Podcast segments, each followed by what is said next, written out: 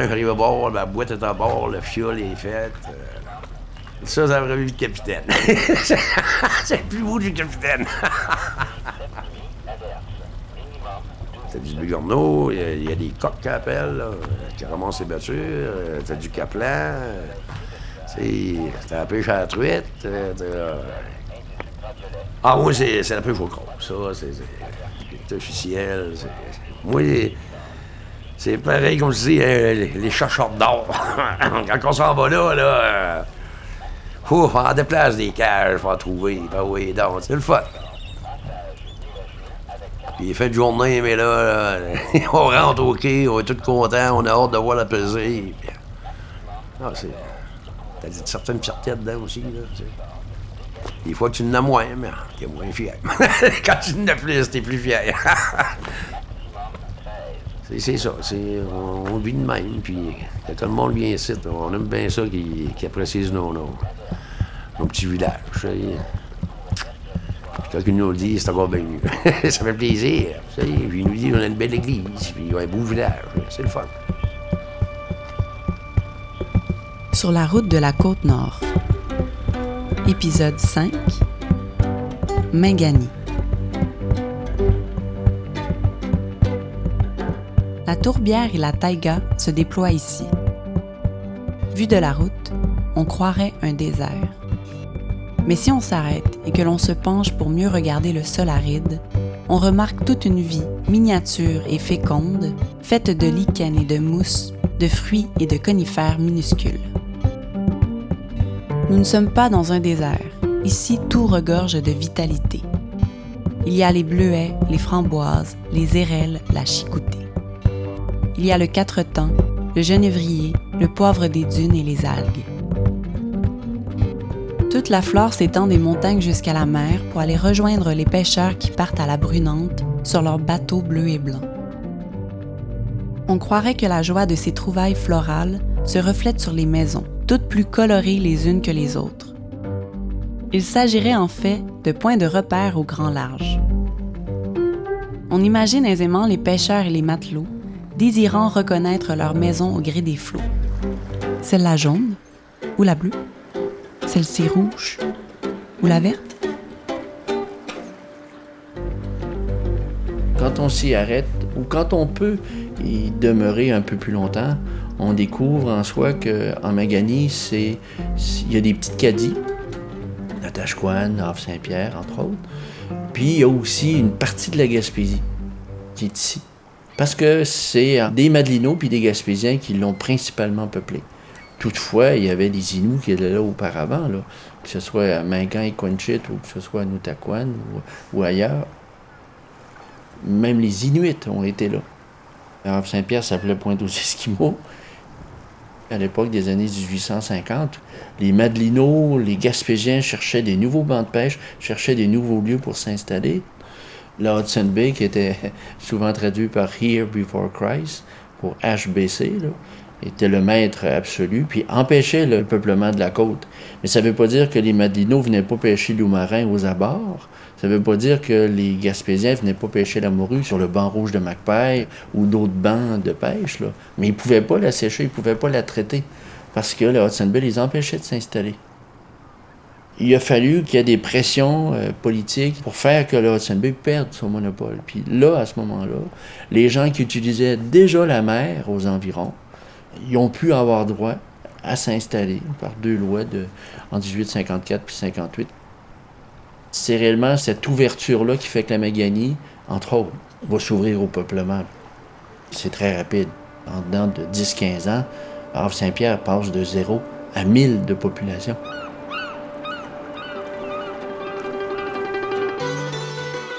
C'est une époque où j'aimerais, euh, j'aimerais m'y retrouver des fois. Une époque de voile. C'est une époque de bateau. C'est une époque où il y a des bottes à balestron, des bottes à slide, des bottes à joints carrés, des bottes à. Il y a des chaloupes, il y a des barges, il y a des goélettes. Puis pour beaucoup de ces bateaux-là, ils sont tous construits ici. C'est un monde aussi, euh, pas uniquement de mer, il y a quand même de l'agriculture. On arrive de la Gaspésie, on arrive des îles de avec du bétail. On avait une température un peu plus chaude dans ces lieux-là. On faisait pousser de l'avoine, on faisait pousser euh, du blé pour nourrir notre bétail. Il y a une découverte du territoire intérieur aussi qui se fait avec la trappe d'animaux à fourrure. Il y a un marché. Le Hudson Bay continue d'avoir son comptoir à Mingan. Les Inuits ont un territoire intérieur qu'on va commencer à découvrir, puis qu'on va commencer aussi à apprivoiser, parfois grâce à eux ou avec eux. On va pouvoir euh, échanger, puis même découvrir. Échanger des choses au niveau de la cuisine ou sinon échanger des informations pour pas se faire prendre par le dégel ou sinon être sauvé par un euh, et vice-versa. Il y a des liens, mais il y a eu très peu de métissage parce que l'Église est là. Elle limite ces choses-là. Euh, vous arrivez ici ces années-là et euh, on vous parle un, français qui est particulier. Puis euh, on, le découvre encore aujourd'hui si on s'arrête dans tel ou tel village. Les accents sont là. Il y a les Caïens d'Ave Saint-Pierre parce qu'ils sont acadiens, justement, de culture. Macaquins pour les gens de Natashquan. Il y a les Capots de Saint-Jean, il y a les Pospeyas de Longue-Pointe, il y a les Mangeurs d'oreilles à Rivière-Tonnerre. Il y a encore des couleurs qui sont très, très présentes ces villages de Macpail, de Rivière-Saint-Jean, de Sheldrake, de Rivière-à-Tonnerre et de Long-Pointe de Mingan. Il faut imaginer nos villages euh, très larges, avec distance entre les maisons, remplis de vignoux, de ces étals, pour faire sécher la morue, pour la transformer en morue sèche, pour la revendre sur les marchés par après du Brésil et des Antilles, etc. Rivière-à-Tonnerre. Rivière-à-Tonnerre. Un vrai beau petit village. On a une belle église, on a des beaux décors, des super belles plages, des roches que des enfants, oui, j'en jamais vu de vie, là, qui, nous demandent la permission pour aller courir ces roches, tu sais. Parce que moi, j'ai un petit neveu qui, qui vient de Québec, là, il a été élevé sur le bord d'un trottoir, tu sais. Quand j'arrivais ici, puis là, là, mon oncle, il dit, je peux-tu courir jusqu'à là-bas? Cours! Quoi? Vas-y, mon garçon! Il courait, mon âme. Il a brûlé le chien, ce journée-là paisible.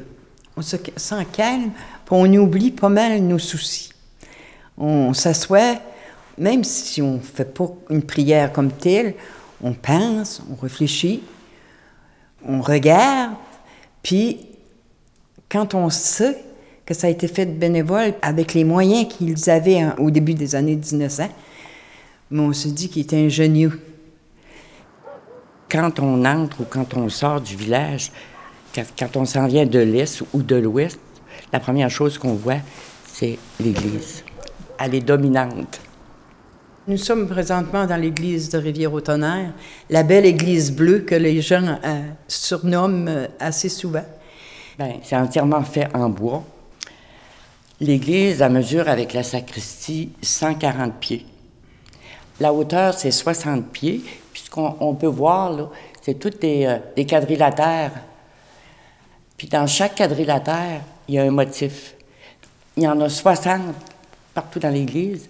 C'est toute la même personne qui les a sculptés au couteau de poche.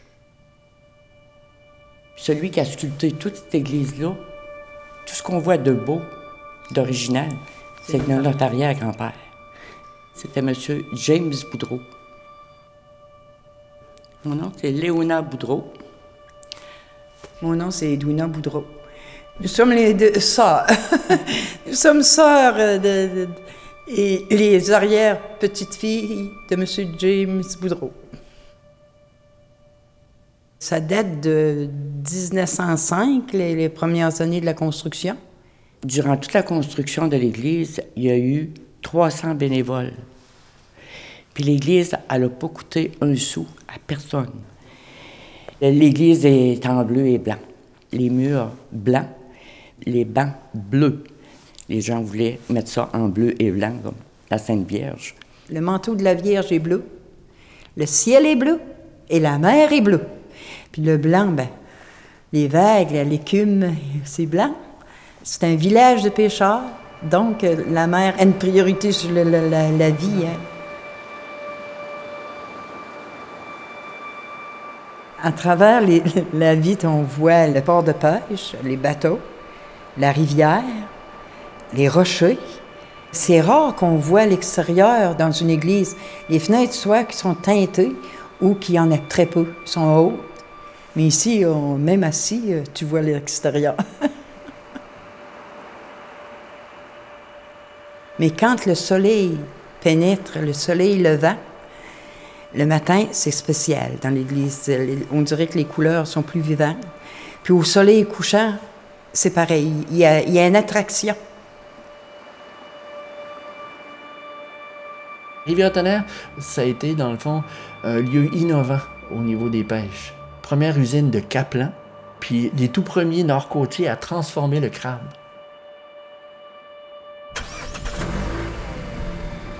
Se poursuit notre route en Mingani vers Rivière-Saint-Jean-Magpie, lieu reconnu mondialement pour ses rivières exceptionnelles. D'une part, la tumultueuse rivière Magpie, lieu de prédilection pour les activités en eau vive, et de l'autre, la très réputée rivière Saint-Jean, lieu de prédilection pour la pêche au saumon.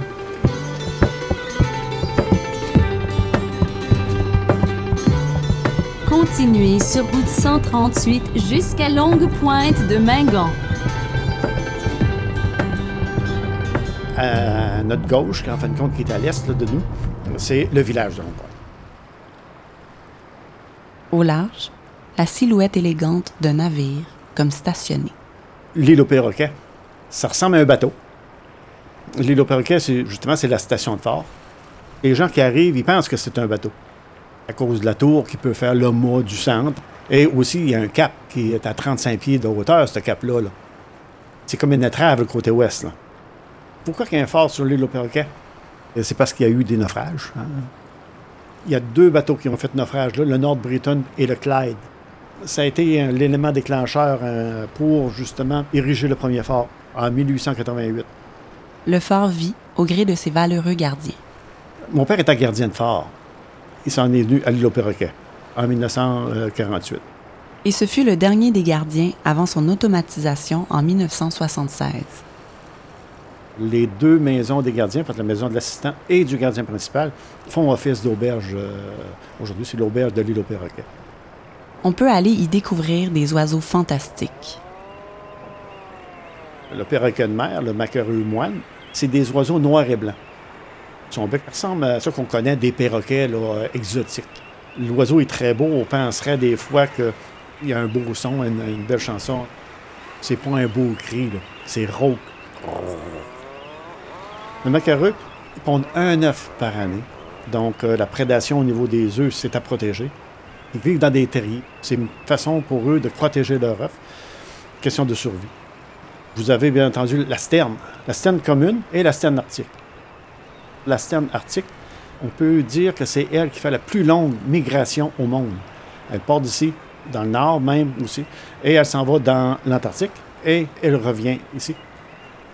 Les sternes, c'est un cri euh, strident, puis c'est très, très, très agressif.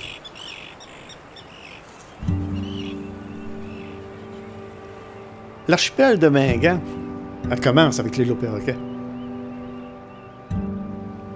Dès 1928, dès ce quatrième, cinquième été où le frère Marie-Victorin découvre la flore de l'Anticosti Mangani, déjà un mot s'installe, celui de Mangani, créé par le frère Marie-Victorin, parce que l'étonnement est, tel, la- l'abondance de plantes est telle, les particularités floristiques sont telles, que la géologie finit par s'effacer aux yeux de, du frère Marie-Victorin, cofondateur du Jardin botanique de Montréal, qui, qui révèle cette riche flore de l'archipel de Mingan, comme il en révèle aussi la géologie euh, et ce qui accroche dans le décor, ce qui accroche à nos yeux toujours aujourd'hui, c'est-à-dire ces fameux monolithes d'érosion, ces formes euh, rocheuses sculptées par la mer principalement. Eh bien, Marie-Victorin, donc, va en être, euh, comment dire, envoûtée. Au large de l'archipel, une fine et pâle bande de terre se laisse apercevoir par beau temps. C'est l'île d'Anticosti. Contrairement à la côte nord, qui a une géographie beaucoup plus euh, amicale, beaucoup plus de refuges, dense de baies, d'archipels, des belles plages de sable, Anticosti, elle est rocheuse. Fait que, euh, on connaît plus souvent Anticosti comme le cimetière du Golfe. Si Anticosti et les îles de Mingan sont différentes, c'est qu'ils ne font pas partie de la même géologie. Ils n'ont pas été créés euh, dans l'histoire de la Terre à la même époque que le reste de la côte nord qui fait partie du bouclier canadien. Eux, ils font partie des basses terres du Saint-Laurent. Ces lieux-là on connaissent euh, une différence telle, frappante dans le paysage, que on en vient à être charmé un peu. Une rivière d'Anticosti, ben, l'eau est verte, ça coule sur le calcaire. On a aussi des phénomènes euh, de canyon, des phénomènes aussi de karst qu'on appelle, c'est-à-dire des rivières qui s'en vont sous la terre puis qui ressoudent 3-4 km plus loin. On a des lacs mystérieux, c'est-à-dire des lacs qui se vident d'eau à certains moments donnés. Il y a tout un, comme un, genre de débit d'eau, des trous. C'est comme un gruyère. Pour qui aime euh, voir des rivières, puis euh, voir des plages, voir des rives, puis observer l'horizon. On est dans le paradis de ça, à Anticosti, comme dans bien des coins de la côte aussi. Il y a une candidature qui est en train de se constituer pour faire que Anticosti soit un, territoire protégé, reconnu par l'UNESCO comme un territoire unique au monde. La première fois qu'on veut faire quelque chose avec Anticosti, c'est Louis Joliette, cartographe du roi, qui a découvert le Mississippi, qui est allé faire des cartes dans la baie du Tson. C'est un homme bien vu. Ben, pour le remercier, on lui donne Anticosti en cadeau, en 1680. Louis Joliette, puis avec un autre aussi associé, c'est les premiers exploitants du territoire. Ils vont faire des affaires, ces gens-là mais ils se font brûler le poste de traite par les Anglais à deux reprises. Les propriétaires d'Anticosti vont transférer ce territoire-là à d'autres propriétaires et ils vont faire faillite. Une autre compagnie va le racheter jusqu'à temps, oui, qu'un millionnaire français va acheter Anticosti en 1895. Les meuniers sont des plus gros producteurs de chocolat à la fin des années 1800, début 1900 au monde. Ils vont créer une ville toute neuve pour remplacer le petit village d'English Bay et des Anglais qui va devenir Bay Saint-Clair. Beaucoup de gens vont vouloir aller travailler en Anticosti parce que Meunier va développer Anticosti. va investir des millions et des millions. Là. Il développe trois fermes qui produisent du miel sur Anticosti, qui produit des fromages de chèvre, qui fait toutes sortes de choses. Mais aussi au niveau de la forêt, il y a une transformation du bois. Il est vendu à New York. Les meuniers vont développer tout le tourisme aussi avec la création de pavillons de pêche, recréer euh, un beau territoire de chasse, en introduisant aussi même des animaux comme les wapitis, cerfs de Virginie, les caribous. Ça va être aussi un monde qui va être différent aussi Anticosti, parce que ça va être une culture française, parce qu'il va y avoir un théâtre, parce qu'on va fêter le 14 juillet. Il y a toute une vie culturelle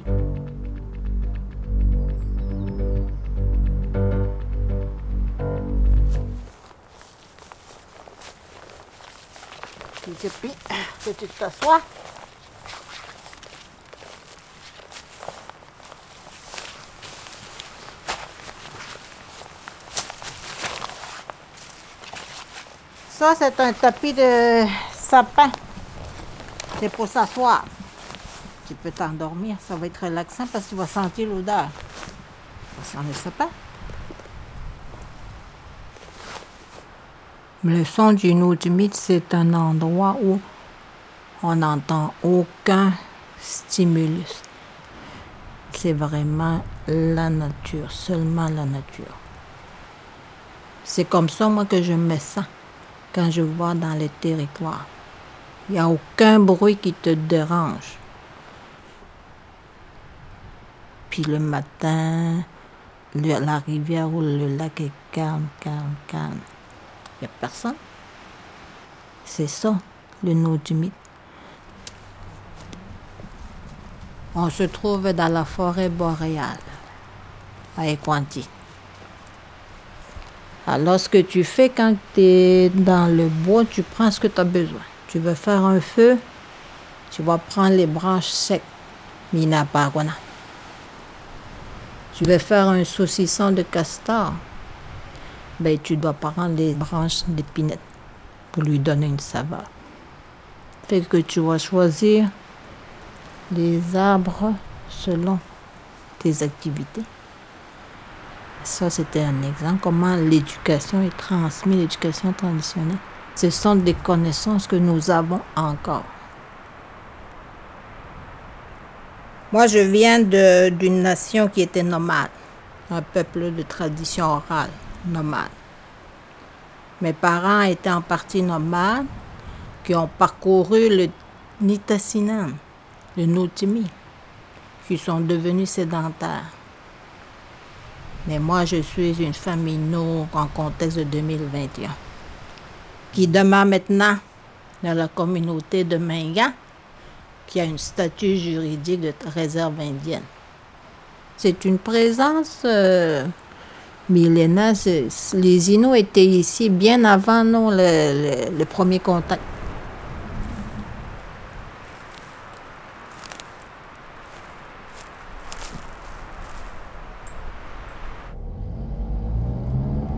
Continuez sur route 138 en direction de Havre-Saint-Pierre. Havre-Saint-Pierre, dès ses débuts, revêt une, couleur très particulière, très particulière parce qu'il ne s'appelle pas Havre-Saint-Pierre, il s'appelle Pointe aux Esquimaux. D'où vient ce mot Esquimau? Ben, Tout simplement du fait que le lieu aurait été fréquenté euh, estivalement par les Inuits, euh, donc euh, les Esquimaux de l'époque.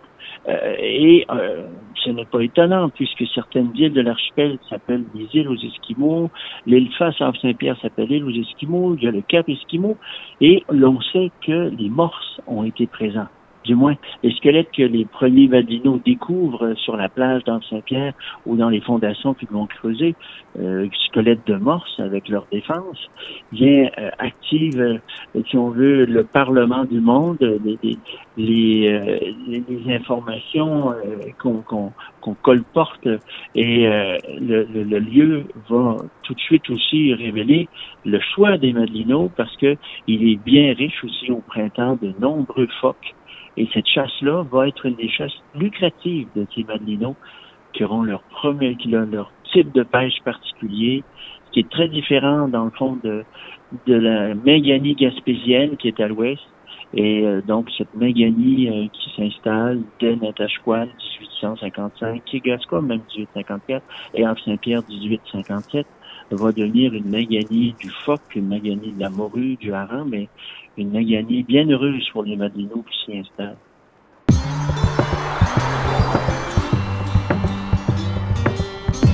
Continuez sur route 138 jusqu'à baie Joan Beats.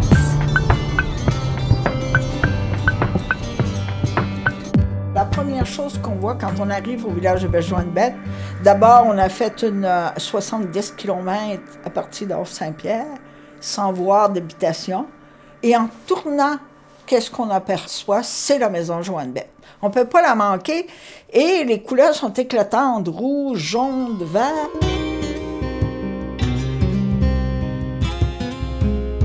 C'est sûr qu'elle prend beaucoup de place dans le paysage. Elle dépasse euh, l'église. Euh. Il y a des colonnes dehors, puis il y a une grande galerie tout autour, puis les vitres, il y a tout le tour de la maison. On aimait ça en tant qu'enfant de venir à cette grande maison-là. Euh, c'était un peu mystérieux. Un peu comme l'avenir d'Anticosti a tout d'un coup pris une tangente à cause de la famille Meunier, le village de Béjoine-Bête va prendre une autre tangente aussi dans son développement. En 1895, il y avait exactement sept maisonnées, 47 personnes qui étaient là à l'arrivée de Joanne-Bête. Parce qu'il y a quelqu'un sur place qui est une des premières personnes au Canada à trouver le moyen d'avoir des grandes quantités de fourrure de renard parce qu'il va domestiquer le renard. Joanne-Bête, alors lui, était très curieux, euh, un homme d'une grande intelligence. Il était attaché euh, aux choses naturelles il aura assis l'économie de, Piastre pour un certain temps autrement que dans le saumon ou dans la morue ou dans la truite, mais réellement dans quelque chose de beaucoup plus rentable. Joanne Bête, c'est arrivé. C'est sûr qu'il s'est rendu compte que les fourrures n'étaient pas payées assez cher par la baie du sang. Il est allé rencontrer Rubillon et Frères en France, à Paris. Puis, il s'est organisé pour faire monter le prix des fourrures. Alors, les trappeurs, les Inuits aussi trappeurs, ont reçu davantage d'argent pour le travail qu'ils faisaient. Dans le petit village, dans la petite population qui est là, à Piastre Bay, ben, ils vont se trouver favorisés par ce Belge-là, mais à créer toute une industrie.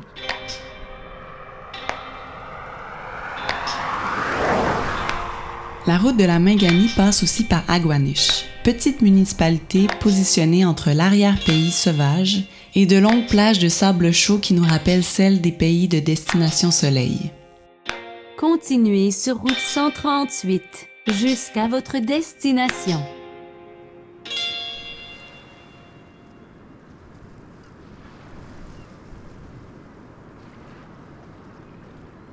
le nord de Natashquan est, plus grand que le village, si tu veux. Je suis natif d'ici, mais j'ai parti longtemps, puis je suis revenu, puis j'ai voyagé un peu partout. Ben, il y a, une, lumière à Natashquan, là, tu sais, qui est différente d'ailleurs. Tu sais, c'est vert, c'est bleu, c'est... La diversité des milieux. On est en bordure de mer, en arrière, on a la forêt boréale. À travers ça, on a les marais salés, les dunes, la tourbière à perte de vue. Ça, ça fait que ça nous met en contact avec euh, une diversité de végétaux. Puis c'est une des places les plus ensoleillées au Québec, Natashwan. Euh, ici, tout le monde dit bonjour à tout le monde, puis faut que tu prennes le temps de t'arrêter pour que ça soit. Euh, il faut que tu puisses apprécier. Puis c'est pas long, c'est pas long que tu as le goût de rester parce que c'est un bel environnement, il y a une plage de 8 km, euh, tu euh, où est-ce que tu peux trouver ta place? Il peut y avoir beaucoup de monde, puis tu es capable d'avoir ta petite place à toi, pareil, tu sais. On embrasse tous les goûts salins de la mer à travers les algues, les poissons. Après, on s'en va en forêt. Euh, ben, on a toutes les plantes aromatiques, le, thé du Labrador, le petit thé des bois, les, les lichens, les mousses dans les tourbières, tous les petits fruits qu'on trouve pas ailleurs, comme par exemple la chicoutée, l'irel canneberge, l'irel des marais. Euh. À force de se côtoyer, puis de... Tu vois, à un moment donné, on a pensé de faire un festival qui s'appelle le, festival de sais, les Acadiens puis les Inuits. Un festival de contes euh, et de légendes, et, euh. Puis ce, festival-là, ça fait plusieurs années qui, euh, qui puis il, va bien. Là, on ne peut pas vivre euh, à côté de l'autre sans échanger. Là, ça se peut pas. Là, ça marche pas. Cette célébration de diversité. Puis à, travers ça, ben, tu as quelque chose de très aride parce que on est en bordure de mer, mais les vents, c'est le froid, puis les plantes développent. Euh, une capacité d'adaptation puis un taux d'antioxydants pour se protéger. Mais nous, comme êtres humains qui s'inscrivons dans ce milieu-là, bien, on développe ça aussi. On développe une espèce de créativité. Qui ne connaît pas Gilles Vigneault? Qui n'a pas entendu ses chansons? Euh, la Malécoutée, euh, les bateaux, quand les bateaux, si les bateaux, euh, enfin, toute une série de chansons. Mon pays, ce n'est pas un pays, c'est l'hiver, c'est la plaine. Enfin, euh, tout le monde, ou à peu près, connaît Gilles Vigneault. Et quand on découvre la Maganie, tout à coup, on entend parler de Roland Jonf. Il est pour Saint-Pierre ce que Gilles Vigneault est pour Natashquan. Mais Roland Jonf est demeuré peut-être plus localement, plus précisément un poète de Maganie. Euh, quelqu'un qui, dans ses mots, s'est saisi de la poésie pour exprimer quelle est l'histoire de notre région, quel est le vécu de notre région, celui de la mer, celui des pêcheurs, euh, celui de nos villages. Et donc, euh, euh Gilles Billon, s'il y passe encore du temps, s'il vient au mois d'août à Natashquan, son Natashquan euh, toujours bien heureux d'être révélé par lui, lui rend honneur aujourd'hui, eh bien, euh, Gilles Vignon et Roland Jean non, d'égal que peut-être d'autres poètes, d'autres gens à découvrir. Donc la Mégonie est à la fois historique, elle est à la fois géographique, géomorphologique, floristique, mais elle est poétique aussi. Donc euh, c'est à vous de découvrir cette Mégonie poétique.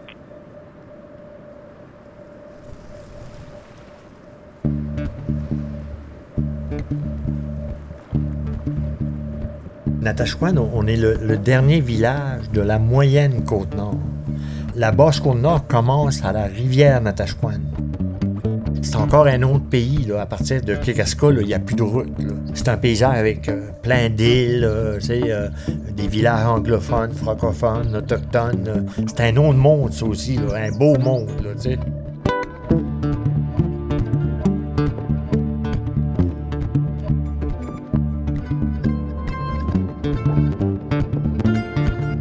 La route de la Côte-Nord. Une production de Tourisme Côte-Nord. Conçue par Magneto. Réalisation Daniel Capeille et Nicolas Lachapelle. Prise de son, montage et mixage Daniel Capeille. Narration Héloïse de Merspinard. Musique originale Mehdi Cayenne. Direction de production Alexandra Villot.